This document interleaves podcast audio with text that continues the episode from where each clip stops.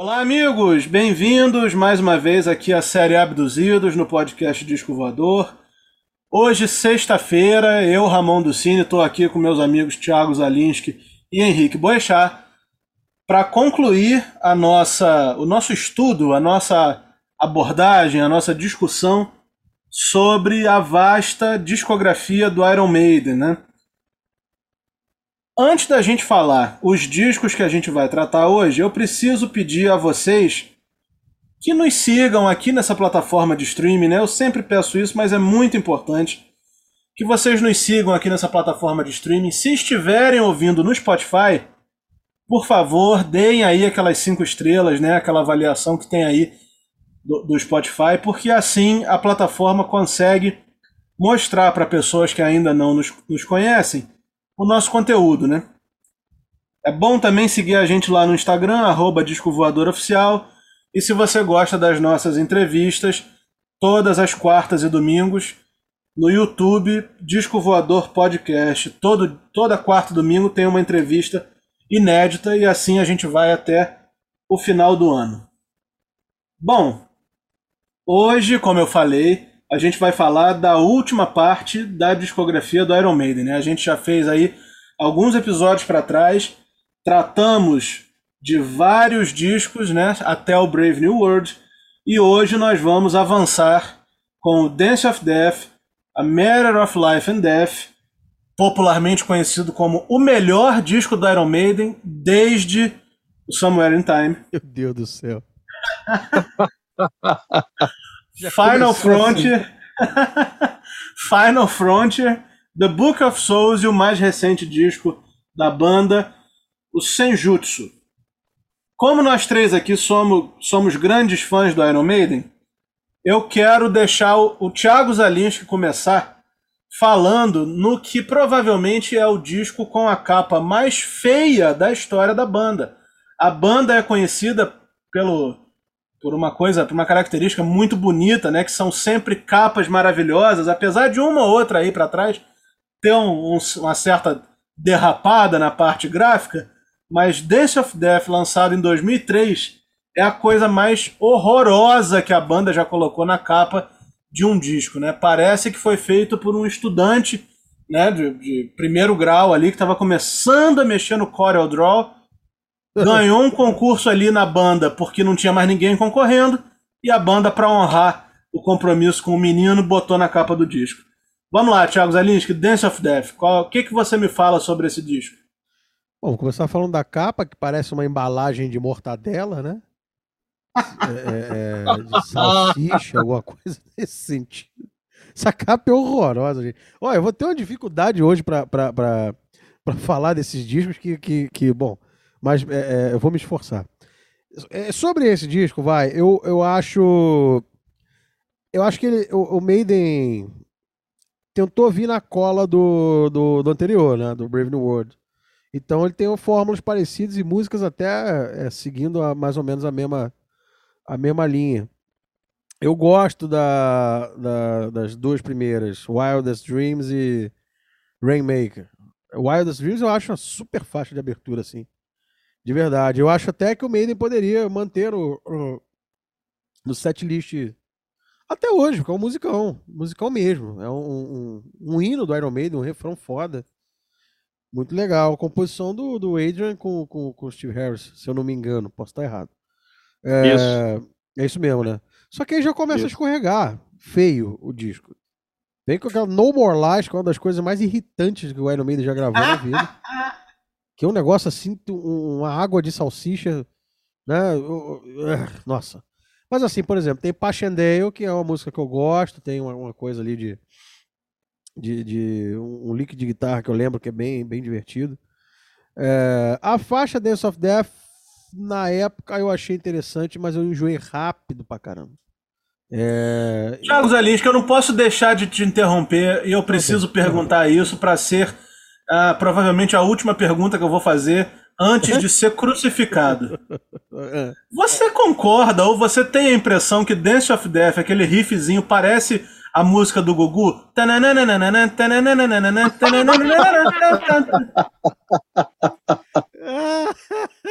eu não tinha. Passarinho quer dançar, é isso? É, isso aí. cara, é possível, porque assim, é... essa música na real não é do Gugu, né? Isso é um, um, um clássico é, da música infantil mundial, né? É, é essa música aí. Tanto que tem no Big Bang Theory ele também. muito, hein, o, o Steve Harris via muito Viva a Noite. Isso, devia ir, né? Era o Steve Harris, a Mara Maravilha e o Rony Von. Eles iam no mesmo, é. na, mesma, na mesma levada ali, os três. Então, assim, bom, é, resumindo, eu acho um disco chato, sabe? Chato, chato, chato a beça. Começou bem e, e, no que começou bem ele foi caindo assim violento também. Tem Journeyman também, que é outro, outra vitamina de linguiça, assim. Impressionante. É, disco chato do Iron Maiden. Aliás, a frase disco chato do Iron Maiden vai ser muito ouvida nesse episódio aqui, isso aí me desculpa. mas, mas é, eu sinto, sinto falta de, de Wildest Dreams. Eu acho um musicão, de verdade. E, e, acho que o Maiden podia voltar a tocar. Tirar umas gororobas do setlist aí e botar isso. Rainmaker também, eu lembro que Rainmaker ela tem ela, é, é só um dado curioso, a é, Rainmaker ela começou a apontar para uma coisa do Maiden de fazer umas músicas, é, de fugir um pouco do, do, da tonalidade de Mi menor, que é uma coisa muito característica do Iron Maiden. Se você souber tocar três acordes de Mi menor, você toca um monte de música do Iron Maiden, é verdade é. Mas a, a, tanto a Wildest Dreams como quanto a Rainmaker fugiam um pouco dessa estética. Eu achei que o Maiden ia começar a, a, a a, abriu um pouco o leque, mas foi doce ilusão. Depois vem um monte de música igual, né? É, como diria um amigo meu, o Iron Maiden tá lançando o mesmo disco desde 90, 92. E, mas eu acho, desculpa, eu acho chatérrimo esse disco. E, e, se tivesse que dar uma dica das galáxias, de cara, eu escolheria o Wildest Dreams, porque me iludiu, né? Sabe quando você compra aquele. É quando você, você vai comer aquele, aquele sei lá, uma, uma pizza, né? Que você vê na foto. Ou então você pega a primeira fatia, acha que tá uma delícia, mas na segunda já tá aquela coisa esquisita, né? Então, acho que o Dance of Death para mim é isso. Fora essa, essa capa que parece embalagem de, de salsicha e mortadela, Seara. É isso. Cara, eu vou pelo caminho totalmente contrário. Quero ah. só fazer um comentário aqui antes de ah. passar a bola pro Henrique. Eu justamente acho o Wildest Dreams Rainmaker a, as faixas que assim menos interessantes do disco. Eu gosto, acho legais, mas eu gosto muito de Montsegor, gosto muito de Passchendaele, adoro Journeyman, gosto de Dance of Death também, apesar da, da do plágio aí do Gugu. Do passarinho. E eu acho, cara, esse disco muito, muito legal, assim, sabe? Apesar da capa, eu acho esse disco muito legal. É um dos, é um dos shows que eu gostaria que eu gostaria de ter visto para ver essas músicas aí ao vivo, porque realmente eu acho que dessa fase aí o Iron só vai resgatar de vez em quando Dance of Death e olhe lá. Ah, eu vi. Mas fala aí, Henrique. Eu, eu vi show dessa turnê. Eu vi show dessa turnê em São Paulo. Eles tocaram Tocaram Journeyman pra, pra, é, é, nesse show, tocaram. Bom, Não, tem também, tem o DVD, tocaram, Death é, on the Road. É. Tocaram uma pá de coisa. Bom, bom show. É. Bom, bom, show. Mas é isso aí. Fala aí, Henrique. Você também viu esse show? O que, que você fala sobre esse disco aí pra gente? É um disco que eu gosto bastante. É, justamente, a capa é horrorosa.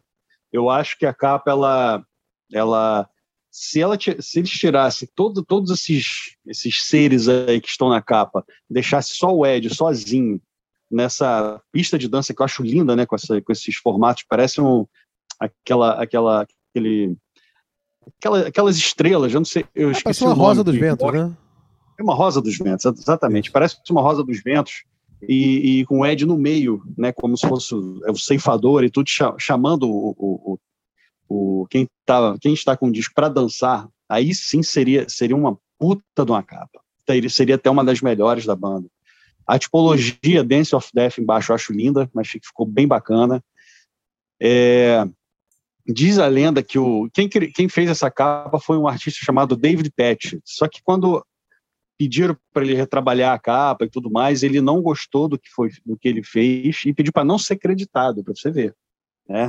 Reza, é, é, reza a lenda que é isso. Eu não cheguei a ver no, no encarte do CD se ele está lá, não. Mas é um, é um disco que eu gosto muito. É um disco que parece que a banda ela, ele, ela deu um passo um passo além do, do Brave New World, Brave New World, e é, é um disco mais, é, como é que eu vou dizer, é um disco mais megalomaníaco no melhor sentido, né? um disco mais grandioso, né? Por causa das músicas, talvez do, dos temas e tudo mais. É, músicas que eu gosto bastante desse disco. Wildest Dreams é uma música bem legal. Rainmaker, eu acho que é uma música que, que justamente o que o Zalinch falou, veio, veio, veio, com uma sonoridade diferente. É uma música do Dave Murray, né? Então a gente percebe que as músicas que o Dave Murray, Dave Murray faz, né, algumas dessas músicas, elas têm uma pegada um pouco diferente da, do, do restante da banda. Até mesmo porque ele, ele faz poucas músicas, né? Então Rainmaker é uma música bem legal, gosto muito. No More Lies, realmente concordo com os Alins, que eu acho ela bem chatinha. Ela acho ela não não consigo engolir essa música.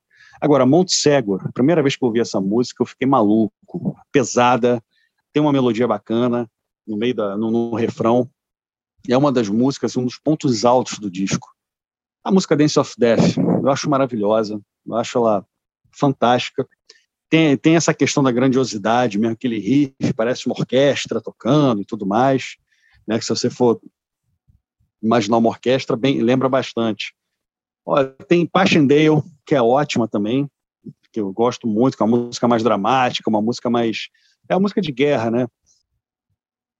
Que acho que conta a história de, de alguma batalha, como o Iron sempre costuma fazer.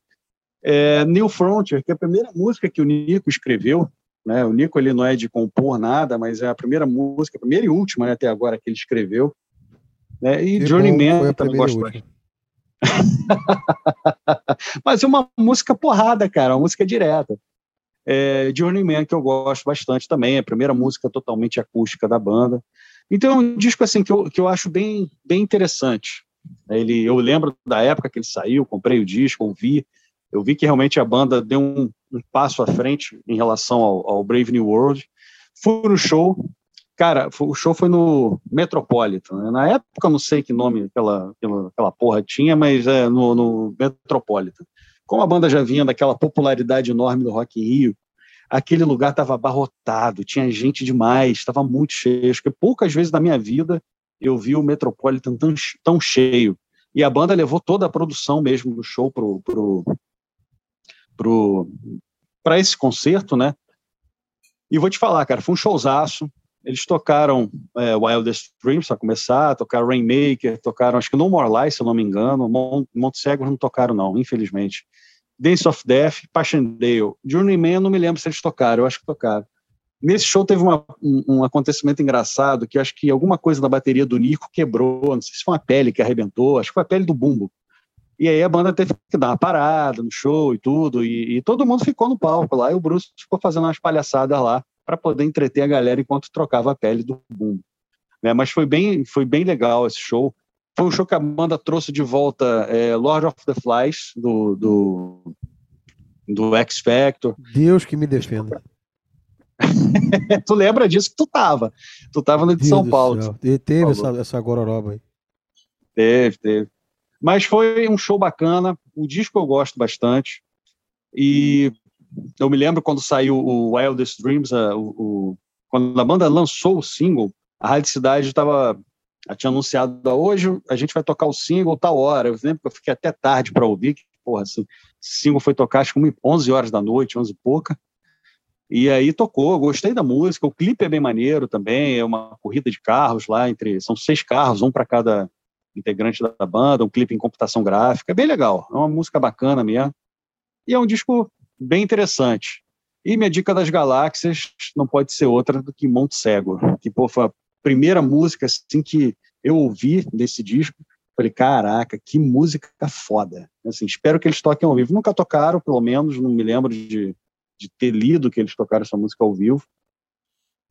Mas Monte Cego é a minha dica das galáxias.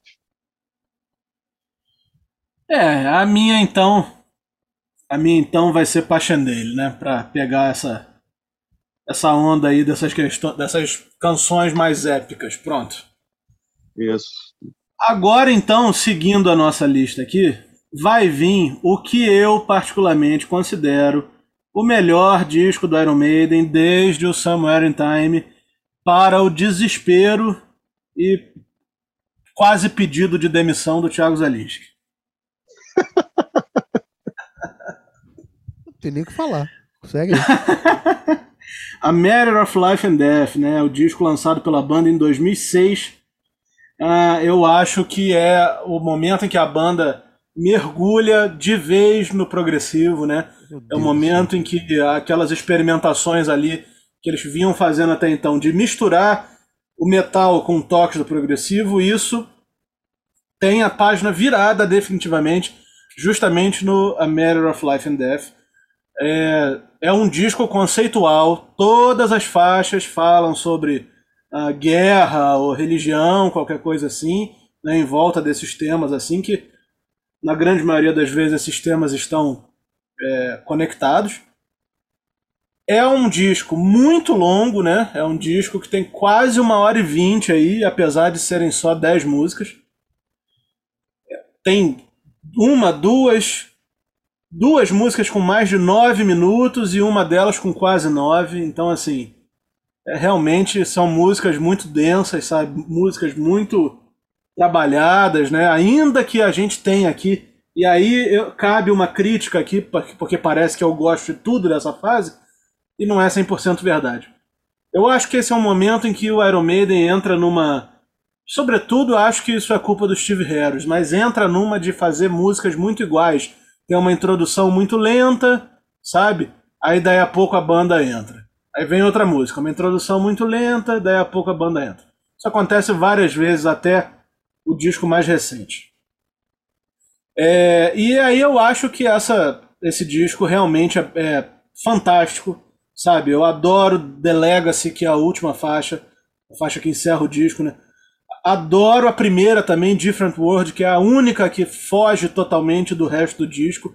É a única faixa que tem que tem ali a sua a, a, o DNA do que do que do que era o Iron Maiden, vamos dizer assim, no passado mesmo.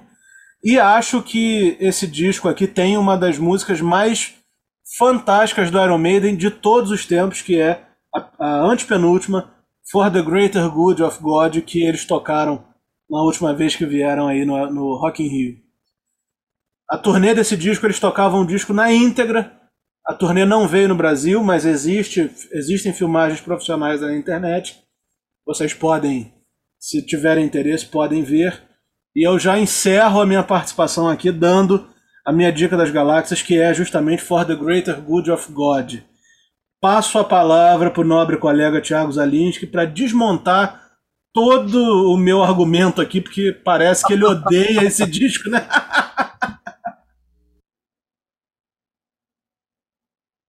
Tiago não tá aí não, né? Morreu, Tiago. Não, não ele, ele, desistiu, foi embora. É, foi embora, né? Deu até pau no microfone aqui. Quanto eu gosto desse disco. Bom, cara, eu não vou. Eu, eu entendo perfeitamente quem gosta desse disco, quem acha bacana, é... quem se identifica com algumas faixas e tudo, mas, é, é, assim.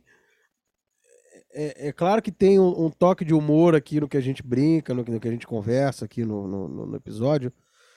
Mas, assim, enquanto fã do Iron Maiden, esse é um disco que não me diz absolutamente nada, nada. Aliás, a partir de agora começa uma saraivada de discos que não me diz absolutamente nada do Iron Maiden. Se no Brave New World eu, eu, a, o caldo já tava para mim, assim, é, entornado, o Iron Maiden já podia ter, sei lá, parado ali e, e de, de fazer discos de músicas inéditas e ficar fazendo só turnê, eu acho que seria super digno porque é uma banda que já tinha dito bastante coisa, eu acho que começa uma, uma, uma pretensão da parte do Steve Harris, principalmente, de que as pessoas têm que engolir essa, essa, essa, essa coisa dele de que agora, não, agora que eu já conquistei o mundo, já não tenho mais nada para dizer, vou gravar uns discos aqui com, com umas viagens muito loucas na minha cabeça, com músicas gigantescas, com músicas com, com. que, na minha opinião, tá? Essa é a minha opinião. Músicas com sérios problemas de, de, de, de estética, porque são músicas. Algumas delas com, com, com, dão a impressão de que foram colagens de outras coisas. Eu acho realmente um disco muito ruim. A capa é linda, né? Se tiver que elogiar alguma coisa. A capa é linda, é a capa mais bonita do Iron Maiden do, desde o Fear of the Dark, para mim. Uh, se bem que a do, a do, próximo disco que a gente vai falar é bem legal também a capa. Mas é um disco que, assim, eu não consigo, por exemplo, pensar uma dica das galáxias desse disco, porque eu acho tudo, mas tudo muito, muito, muito, muito água de salsicha. Eu acho que é um Iron Maiden, assim, eu acho um disco dispensável, é, é, essa é a minha opinião. A capa é bonita, vai, só pra não, não ficar falando só mal do negócio também. E você, Henrique? pra temperar aí, pra temperar, vai lá. Vamos, vamos temperar essa parada. Eu acho o melhor disco que a banda lançou desde Seventh Son. É claro. Meu Deus do céu, o que, que tá falo... acontecendo aqui, cara? Não, é, assim, quando eu falo desde o Seventh Son, Olha só, época... também cabe uma correção, porque eu tô falando Somewhere in Time porque o Seventh Son vem depois do Somewhere in Time, né? É. Então, claro, eu... a minha opinião é, vai, é desde o Seventh Son. Eu, eu, eu tô corrigindo aqui minha opinião. É melhor disco do Iron Maiden desde o Seventh Son. Henrique tá certo. É, quando, é. é, quando eu falo isso, é que tudo que foi feito até o Seventh Son não, não tem nada melhor do que aquilo. Aquilo ali é aquele período realmente perfeito. Depois a banda deu uma flutuada e tudo, né? Alguns discos muito bons, outros mais ou menos e tudo. E o a Matter of, a Matter of Life and Death é o melhor dessa, dessa fase, entendeu? Depois do Seventh Son ele é o melhor. Então, na minha opinião, a capa é mais, um, é mais uma coisa que eu vou falar, é a última grande capa da banda para mim.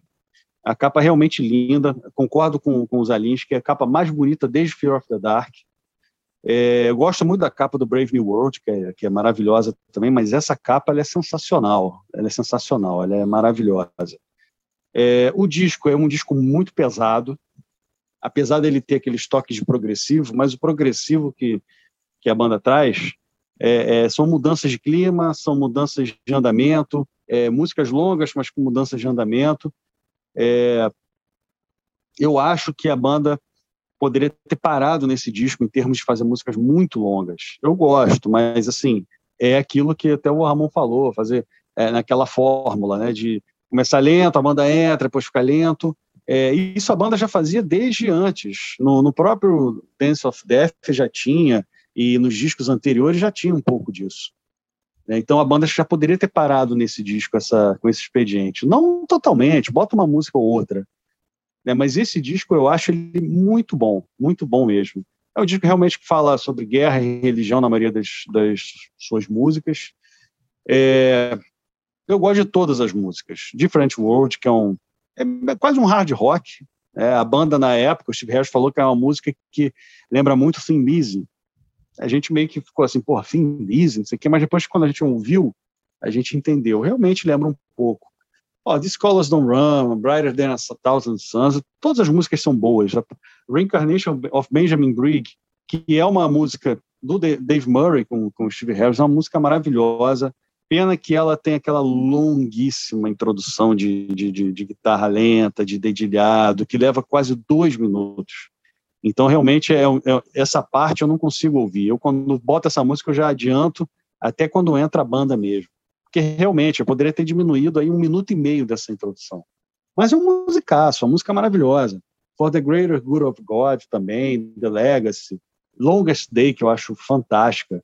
Então, é um disco, assim, que, quando eu ouvi, eu curti muito, muito mesmo. Porque ele é pesadaço, ele é bem pesado. Eu acho que ele é o mais pesado da banda em muito tempo. E as músicas são boas. As músicas são muito boas. E minha dica das galáxias, eu poderia escolher qualquer música desse disco, mas eu boto The Longest Day. É, realmente eu acho que que Longest Day seria minha, minha, meu plano B, mas acho For, For the Greater Good of God uma música sensacional e entendo também o que o Thiago quer dizer. Eu até acho, pegando carona aí no que ele falou, e também acho que cabe uma, uma, um esclarecimento aqui da nossa parte. A gente está aqui zoando, brincando e tudo, mas é claro, eu sei que o Thiago gosta tanto do Iron Maiden como da, do, do, do progressivo, né? O que ele quer dizer, e aí se eu tiver errado, Thiago, me corrija, é que você não concorda que a mistura das duas coisas tenha dado liga, não é isso? É isso, resumiu. Eu, eu é. acho, na verdade, que Bom, eu respeito né, o direito de vocês de gostarem do disco, e não tem, Não tem problema nenhum quanto a isso. A gente está aqui, inclusive, para debater opiniões. Mas eu, eu cravo aqui uma opinião de que.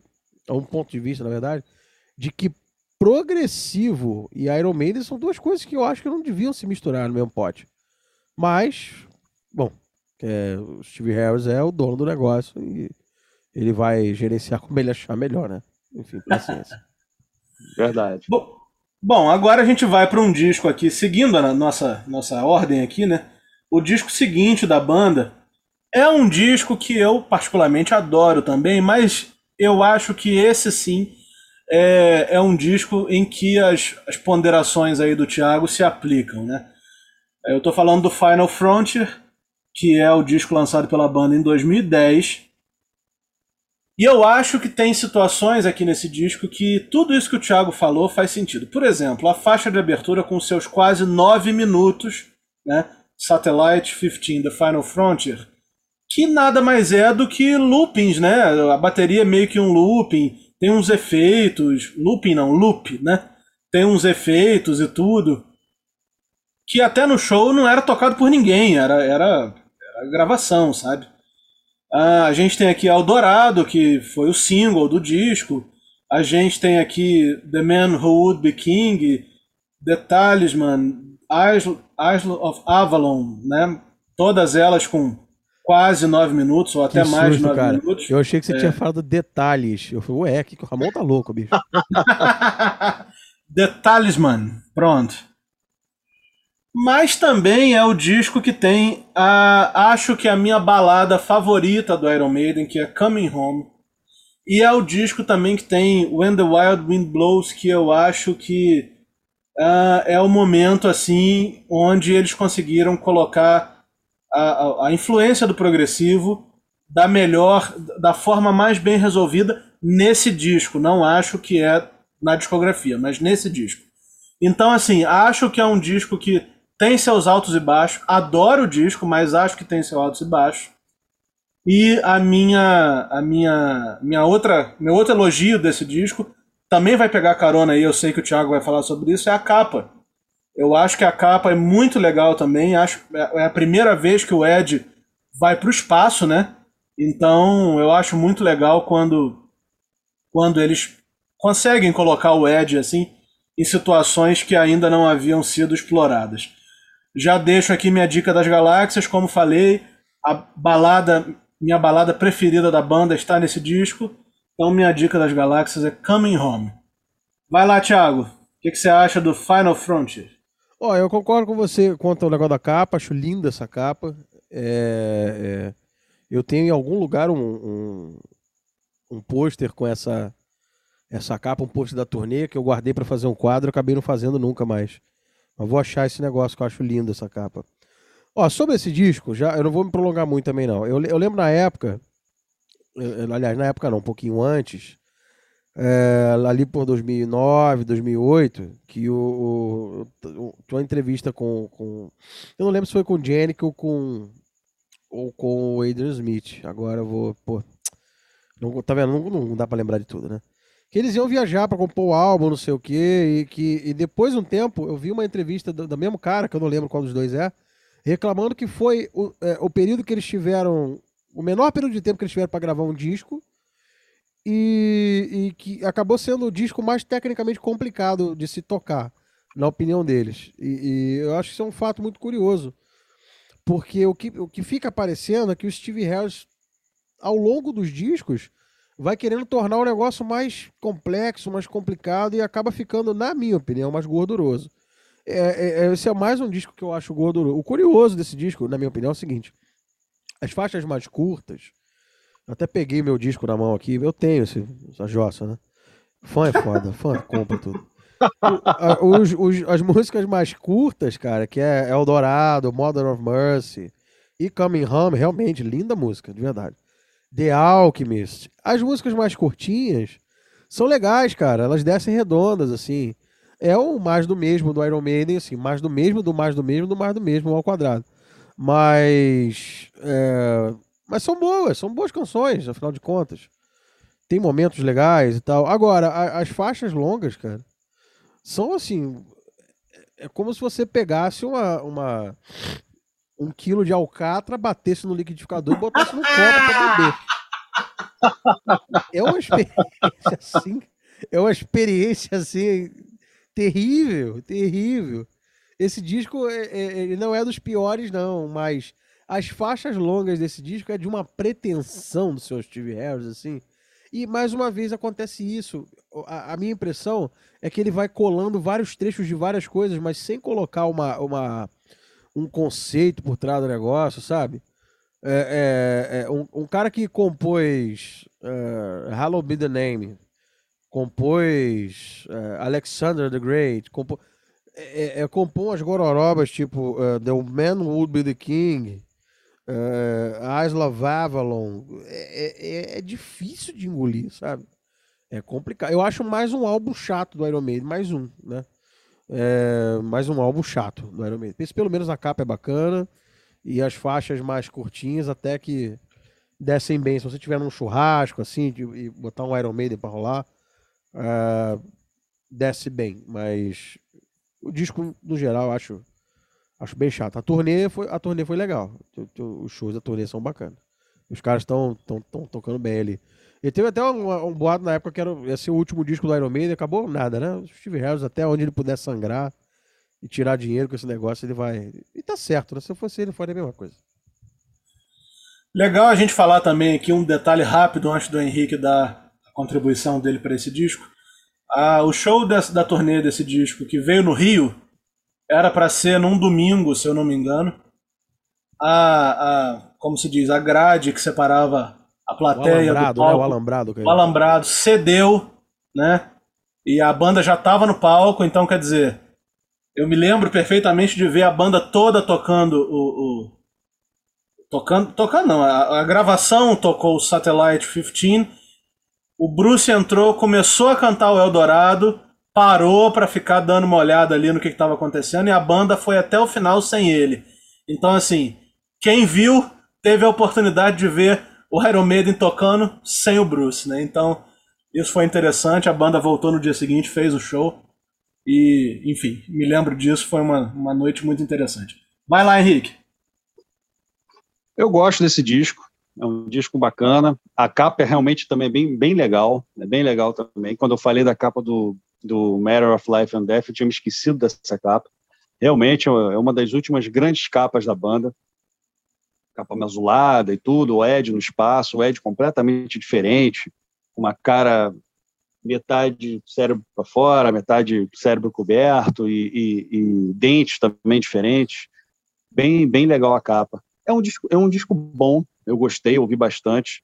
Realmente aquela música Satellite 15 realmente poderia poderia ser, ser tirado, né? Foi usada mais como gravação de, de para entrada do show e tudo mais. Agora, a música The Final Front é realmente é muito boa. Ela é muito boa para começar show. A banda deveria começar o disco já com ela, mas tudo bem. É um musicaço mesmo, um belo solo de guitarra. Eldorado é bem bacana também, mantém aquela peteca. Mother of Mercy é uma música legal. Eu gosto do timbre da guitarra, um timbre bonito, um timbre limpo, né, e, e, e, eu gosto bastante. E aí tem Coming Home, né? Coming Home é uma música maravilhosa ela parece irmã de é, Out on the Shadows, do, do, disco anterior, que parecem músicas até da carreira solo do Bruce. Né, lembra um pouco né, o, o, estilo daquelas músicas meio baladas, meio pesadas e tudo mais, lembra um pouco. É, Coming Home, é muito linda mesmo. Gosto muito de Star Blind. Star Blind é uma música que eu gosto daquela música meio tensa, uma batida meio tensa, e quando entra no, no, no refrão tem um, uma melodia bacana, bem bonita por baixo, assim, da, por trás da, da canção. A música que eu ouvi, e, e quando eu estava ouvindo bastante esse disco, eu botava sempre nessa música. Cara, e The Talisman, como o Bruce canta nessa música, ele está cantando demais, a nota lá em cima, e a gente, eu fui ver no, no em vivo, né, no, naquele, no show, no disco ao vivo, né, e DVD que saiu desse, da turnê desse disco, e o cara tá mandando altaço, a nota lá em cima. The Talisman é uma música que eu gosto bastante. As últimas duas eu gosto e tudo, mas When the Wild Wind Blows também é uma música bem bonita, mas é, The Man Who Would Be King, mais ou menos, né? Mas é um disco bacana, gosto dele, gostei quando eu ouvi. É... A minha dica das galáxias aqui, eu vou botar Starblind, a galera ouvir mesmo e, e, e redescobrir essa música, ou conhecer.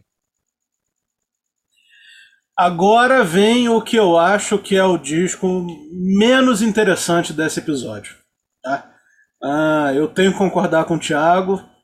Eu acho que em 2015 a banda lança The Book of Souls, então eu acho que é esse disco o que o que de fato uh, corrobora essa opinião aí do Thiago, sabe? Eu acho que realmente não tinha necessidade da banda fazer um disco duplo, né? São quase uma hora e quarenta de músicas inéditas, divididas em apenas 11 faixas, então você pode ver aí que só tem faixa longa, né, de 5 minutos para cima. Tem seus momentos, claro, eu acho que, que não tem disco do Iron Maiden que não tenha pelo menos um momento legal, até aqueles discos lá com o Blaze que a gente falou no episódio passado, tem uma outra coisa que salva. Não.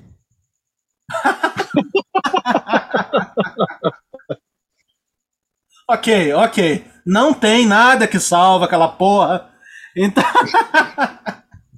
Mas assim, The Book of Souls é, eu acho que é que realmente é o, o, o, o ápice do exagero, assim, da, da parte do Iron Maiden. E claro, a gente tem que dar nome aos bois aqui. Culpa do senhor Steve Harris mesmo. Acho que a música de abertura If Eternity Should Fail, apesar de muito longa para uma faixa de abertura, é uma música legal. Speed of Light é legal, é a única que assim que lembra mais o passado assim do da banda, né? Talvez é a faixa assim mais claro, composta pelo Adrian, pelo Bruce, era uma coisa até meio de se esperar. Mas por exemplo, The Red and the Black, quase 14 minutos. Acho, acho demais, sabe? Concordo. Acho demais. A própria The Book of Souls eu acho demais. E aí quando você troca de disco né? Porque são dois discos, dois CDs e três vinis. Se você tiver quiser ouvir no vinil. Quando você vai para o final do disco, você tem uma daquelas baladas que são lindas, né? Que Tears of a Clown parece que foi baseada aí ou escrita em homenagem àquele ator Robbie Williams.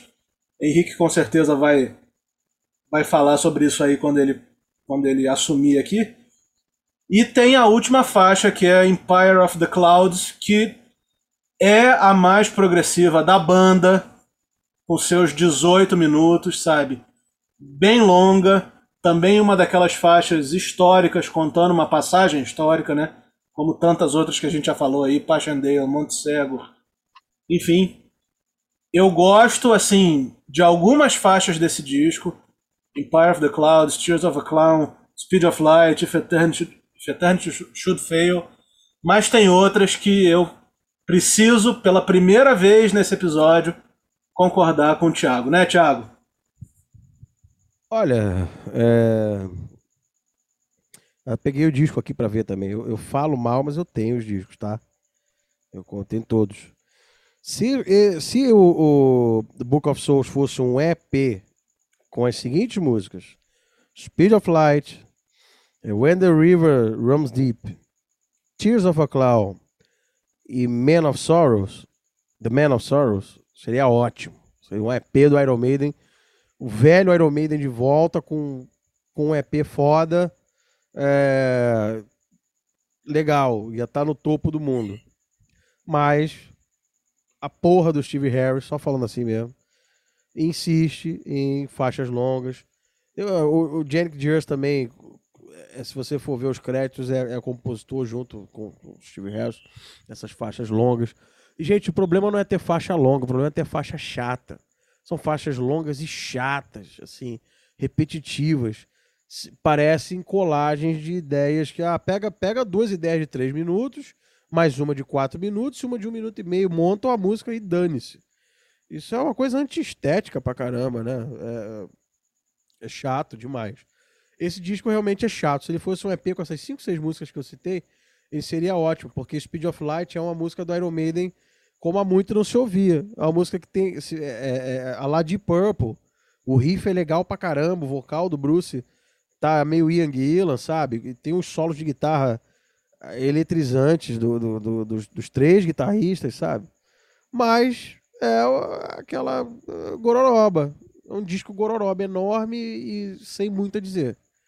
É, decepcionante pra caramba, porque a primeira faixa que eu ouvi desse disco foi Speed of Light, saiu o clipe, eu falei, pô, finalmente o Iron Maiden vai dar uma acordada, né? Vai, vai...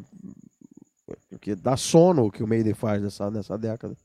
E não foi o caso, né? Infelizmente. Então, mas se fosse um EP com essas 5, 6 músicas, seria legal, mas eu, eu prefiro passar longe do, do Book of Souls. The Books on the Table, como diz um amigo meu. E tem dica das galáxias ou não? Tem, tem. Speed of Light. Musicão, musicão zaço mesmo. Que podia abrir qualquer show da Iron Maiden daqui pra frente, até o final da, da vida da banda, que... Tá bom. Ó, uma abertura de show, cara, com Speed of Light, Wildest Dreams e... e sei lá, Prowler. Cara, ó, imbatível. Seria maravilhoso. Ô, Steve Harris, eu sei que você tá ouvindo aí o podcast. Dá uma sacudida nesse negócio. Para que esse negócio de, de Blood Brothers e Wicker Man, você já deu esse negócio. Chega. e aí, Henrique? Concorda? Rapaz, eu tenho que concordar. Assim. Finalmente. Vamos falar da capa. Vamos falar da capa. A capa, eu acho uma capa bacana. O Ed, ele tá muito bem feito, muito Também bem detalhado. Acho, cara. Gerou umas camisas Ed... bem legais, né? Sim, sim. Bem é, legal, é, bem legal. É um Ed bem, bem detalhado mesmo. Mas o que o Iron Maiden tem feito de, desse disco para cá, eu não sei se isso vai se, vai se, vai se perpetuar, né? É fazer capas com poucos detalhes, assim, de cenário, né? Só o Ed na frente. E eu ouvi, eu ouvi uma, uma, uma justificativa não da banda, mas de pessoas que trabalham com design e tudo, que fica melhor para ver é, no celular, em aplicativos de, de, de, streaming, tipo o Spotify. Né? Não fica. E quando você tem uma capa muito detalhada, uma logomarca muito detalhada, quando você reduz, fica embaralhado. E isso é verdade mesmo. Então, Book of Souls, o próximo disco, que é o Senjutsu, que tem essas capas menos detalhadas, os detalhes ficam só no, no, no próprio Edge, né, sem cenário, fundo preto e tudo, para esse tipo de, de, de, aplicação realmente é um pouco mais, é, mais eficiente mesmo. Mas, de qualquer forma, quem desenhou esse Ed foi o Mark Wilkinson, é o cara que ele já fez algumas capas para o Iron, não sei se capa de disco, mas single já fez, e é o cara que fez as capas do Marillion da fase Fish. Então, ele, ele é um desenhista fantástico, um designer fantástico realmente, o Book of Souls é um disco que poderia ser um disco simples, né? Tem muita música, muito excesso. Realmente, eu, eu concordo. Tem músicas que eu acho maravilhosas. Quando esse disco, quando, quando esse disco saiu, eu ouvi algumas músicas e tudo, antes dele ser vendido, né? Sai sempre aquelas músicas que a banda solta ou vaza, né? E a que eu mais gostei do disco inteiro é If Eternity Should Fail, que é a primeira música, que é uma música só do Bruce, é, seria uma música que ele fez para um disco solo dele e que eu acho uma música maravilhosa. Tem um, tem uma, uma um, um refrão que é um negócio fantástico. Eu ouvi essa música várias vezes. Para mim, é a melhor música do disco. Speed of Light é outra que é muito boa também. Realmente foi o que o Zalins falou, é uma música direta, rock and roll, meio de purple mesmo. É, tem um clipe que é muito maneiro, que é um videogame o Ed passando por quatro fases do videogame. Cada fase ele pegava um coração, que é para. Maravilhoso. Um esse, esse, clipe é maravilhoso. Cara. Eu vi esse clipe? Cara, esse clipe é maneiríssimo. Eu, acho que é o clipe do Iron Maiden que eu mais gosto. Assim, é, e eu, muito bom. E outra, ele foi passando cada fase, as primeiras, as fases elas vão, vão, vão representar alguma fase realmente da banda. Isso. E aí no, no, na última fase ele está ele tá com uma, uma definição melhor, porque a tecnologia melhorou. É, é bem maneiro mesmo. É como Sim. se pegasse o videogame lá do Atari até o último videogame, entendeu? Achei uma sacada muito boa, um ótimo vídeo, um videoclipe. The Great Unknown, eu gosto dessa música, estava ouvindo até hoje. Hoje eu estava ouvindo ela, gostei, gosto da música, eu não ouço esse disco há muito tempo mesmo. The Red and the Black é uma música que eu gostei, mas eu acho que eu não, não, não curti. Eu não sei se eu posso estar falando besteira, porque eu ouvi essa música há muito tempo é aquela guitarra que acompanha a voz do Bruce, a melodia vocal. Eu não curto aquela guitarra, assim, eu não, não Eu acho que, que é demais. Death or, Death or Glory é uma música que eu gosto bastante, é bem, é bem pesada. Tears of a Clown é bem bacana. É, Empire of the Clouds, que é o grande épico da banda, realmente, 18 minutos, é uma ótima música, música muito bonita. É, também é uma só da, só da composição do, do Bruce, só ele que fez, né, a música só dele. É uma música que realmente eu gosto muito, mas é um disco que, que eu vou te falar, é uma, ele é muito, muito excessivo. Algumas músicas poderiam ser b-sides de, de, de, outras músicas daqui, entendeu? Para lançar single. E aí, aí seria uma coisa interessante, né? uma música de tipo uma The Red and the Black mesmo, sendo um b-side de uma, sei lá, de um Speed of Light ou de um Empire of the Clouds. Aí seria uma coisa interessante. Mas realmente é um disco é, excessivo. Mas as músicas que são boas são boas mesmo, né? Principalmente a primeira, Eternity Shoot Fail, que já é minha dica das galáxias. É, e aí eu também acho que eu acho que todo mundo aqui, pela primeira vez, a gente teve praticamente o mesmo, a mesma opinião, né? Realmente esse disco, é, em alguns momentos ele passa um pouco do ponto. Mas aí a banda lança Senjutsu, lançado ano passado, né? Cercado aí de um mistério, teve muita, muitas coisas assim na, na divulgação que muita gente achava que era um determinado projeto e acabou sendo um disco ao vivo, né? É a primeira é a primeira vez assim que o Ed é, vai para essas coisas assim meio samurai num disco de estúdio, porque já tinha tido o Maiden Japan, né? Que é um EP, isso. né?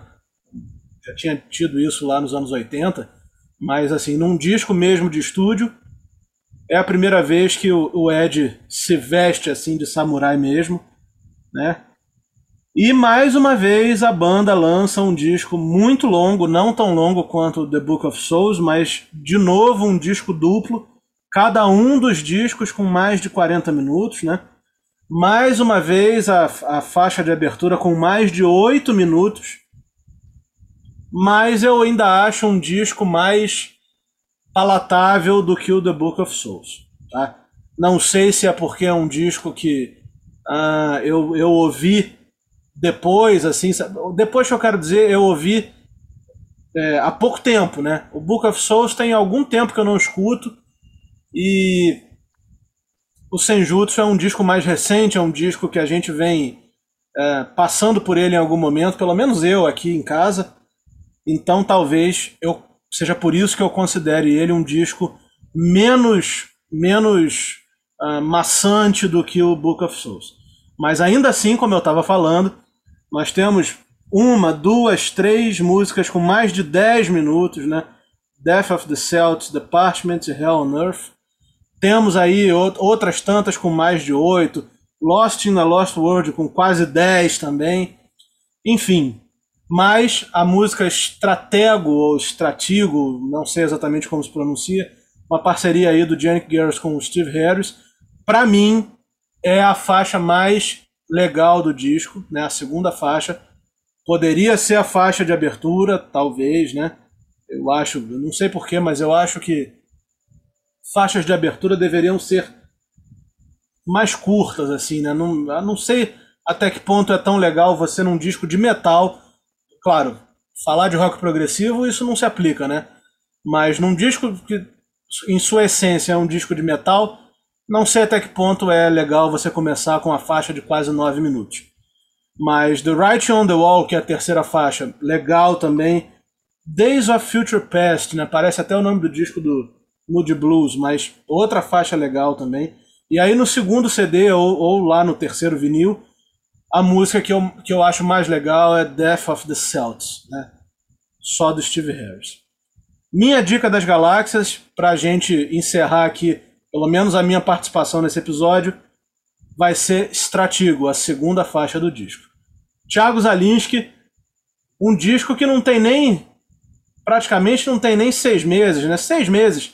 Foi lançado em setembro, nós estamos no iníciozinho de abril, seis meses e pouco, sete meses aí quase. Como é que você vê esse disco? Cara, eu, eu, Vai ser a participação mais rápida da história aqui. Eu não tenho nada para falar desse disco, porque eu não ouvi esse disco. Eu sequer ouvi, eu não tive vontade de ouvir esse negócio. Eu ouvi a faixa que saiu do Riding on the Wall lá, ouvi o clipe e tal. Pá. E ali eu já entendi que eu, eu, eu não, minha vida não vai mudar com esse disco, sabe? Eu já entendi qual que é a do Iron Maiden daqui para frente e se eu quiser ouvir Iron Maiden, realmente eu vou eu vou buscar os clássicos, eu não tenho não tenho. Em algum momento eu vou ouvir, tá? Não, não vou fazer essa pirraça. Vou ouvir o disco inteiro, vou, né, para poder ter uma opinião. Mas hoje é, o que eu tenho para dizer é isso. Eu, a faixa e a faixa que eu ouvi eu achei assim bem, uh, sabe, enfim. é isso que eu tenho para falar desse disco, cara. Participação mais rápida da história. Pronto. E você, Henrique? É um disco que eu ainda estou, como é que eu vou dizer, conhecendo. Isso, isso em virtude Degustando. das últimas três músicas. É, em virtude das últimas três músicas, que são longas e tudo mais. Mas é um disco que eu gostei, tem bons momentos aqui. A única coisa que eu ainda estou tentando engolir é essa capa. Realmente, eu não. O Ed é maneiro, a temática japonesa de samurai é fantástica, perfeita. Eu acho que, que o Ed tinha que passar por isso em algum momento da carreira da banda. É, não ficar só no Made in Japan, que eu acho uma capa maravilhosa também. É, mas eu, eu não sei, aquilo que eu estava falando sobre a ausência de, de cenário, é, no, no, Book of Souls, tá legal, beleza. Foi o primeiro primeira capa assim, mas aí já se repete no Senjutsu, não tem uma, uma um, um, cenário. Eu entendo que talvez seja por causa do, das plataformas de streaming, que as capas são mais reduzidas em tamanho, até entendo, mas uma banda como Iron Maiden, que sempre nos presenteou com capas maravilhosas, é, a gente está até muito mal acostumado com isso. A gente vê uma capa como Senjutsu, realmente a gente sente aquela falta daqueles detalhes, aqueles cenários maravilhosos. Eu ainda estou tentando gostar dessa capa, com toda sinceridade. Eu ainda não curti muito, não. Vou te falar. O Ed, é, é, é, o que eu falo, o Ed tá maneiro, com aquele olhar sangrento, aquelas manchas de sangue na armadura e tudo mais. Ele tá muito maneiro, o Ed mas eu acho que a falta de um cenário é, realmente empobrece muito a capa, em termos de design e em termos do que a gente sempre esperou da banda. É, então, é, é, eu vi uma, uma, Teve uma pessoa, um fã, né, que fez essa. botou esse Ed e tudo, mas fez um cenário atrás. O mesmo Ed, mesma coisa. Eu vi isso uma postagem de alguém, não me lembro se foi no Instagram, se foi no Facebook, ou se foi em algum site. Cara, ficou muito maneiro. Falei, cara, essa que deveria ser a capa. Eu, eu, eu pensei, essa que deveria ser a capa. Tinha um, um cenário atrás, alguma coisa, e ficou bem bacana. Mas, falando do, do disco, cara, a primeira música, Senjutsu, eu acho ela maravilhosa. A música parece um chamamento para a guerra, um chamamento para o combate. É uma música maravilhosa. É, ao contrário, assim, do que a gente sempre acha que uma música pequena tem que começar um disco que realmente, em, em se falando de Iron Maiden, eu acho que uma música pequena, rápida, como Be Quick or Be Dead, como a gente falou no último episódio, é, própria Wildest Dreams, Wicker Man, são músicas para começar disco e show.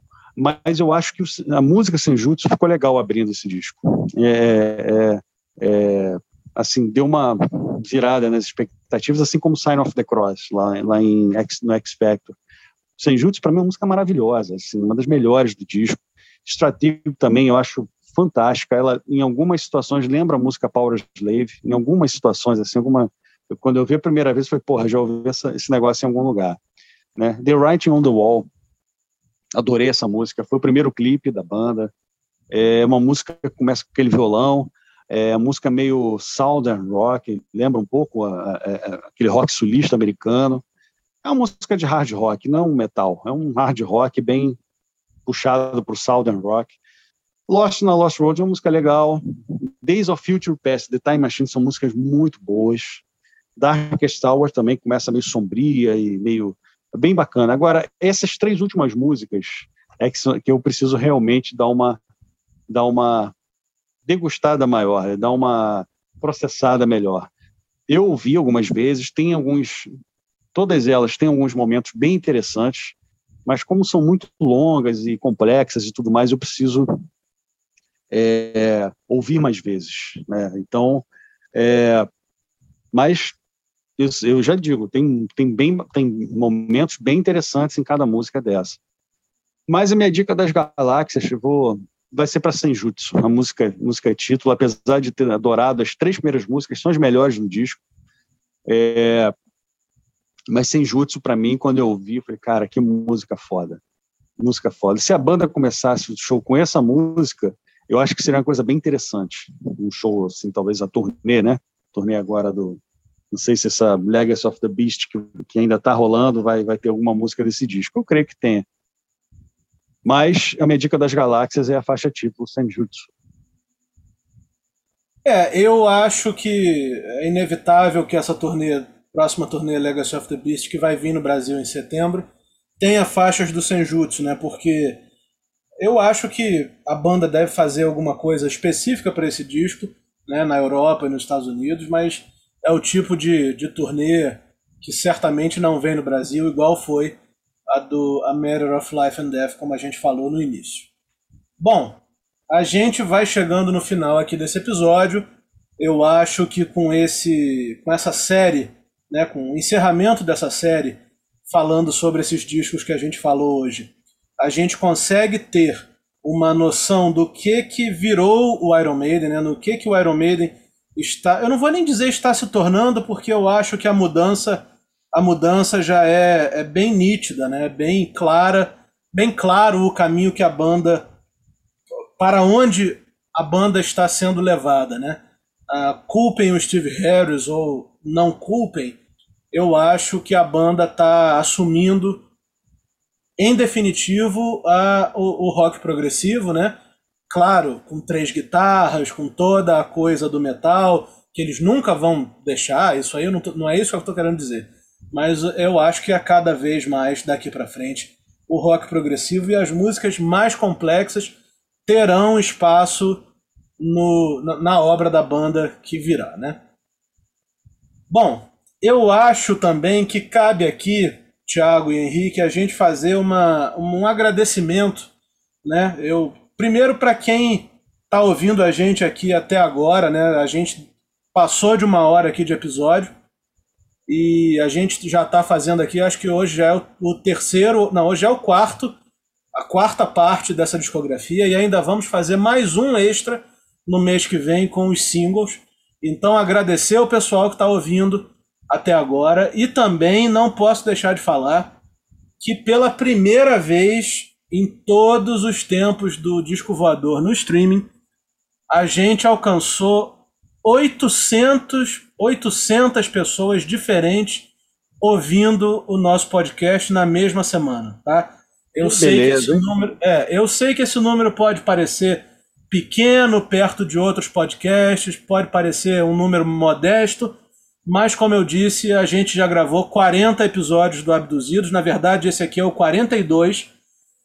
Na parte das entrevistas postadas, a gente já tem 104 e mais 10 gravadas, então assim, são 114 entrevistas gravadas. E nós nunca tínhamos tido até então uma audiência tão grande aqui nas plataformas de streaming. Então, muito obrigado, primeiro de tudo, a vocês que estão nos ouvindo aí, a essa audiência aí que está ouvindo a gente. E eu tenho que agradecer também ao Tiago e ao Henrique, e também ao Tiago de Souza, que não, não participa mais aqui com a gente por hora, mas mais da metade desses episódios que a gente fez aí, ele esteve presente. Então, assim, da minha parte, o agradecimento é para o público e para vocês três. E rumo aos mil. Estamos chegando lá. Obrigado, gente. Obrigado aí a vocês. Nada, vamos nessa. A ideia é espalhar a palavra da boa música nos quatro cantos aí. Vamos nessa. Exatamente. Obrigado a todo mundo que ouviu e já agradeço a todo mundo que ainda vai descobrir o, o podcast, o Disco Voador. Valeu, gente. Até semana que vem. Semana que vem também cabe um, um, um, spoiler aqui interessante. Semana que vem é carnaval, então nós vamos sair totalmente do metal, sair totalmente do progressivo e vamos fazer um episódio inusitado sobre os grandes sambas enredo do carnaval carioca de todos os tempos, para comemorar esse carnaval aí que esse ano, eventualmente, né? Aliás, eventualmente não, é, atipicamente é em abril. Então, semana que vem temos os grandes sambas enredos do Carnaval Carioca. Valeu, gente. Um abraço aí. Até semana que vem.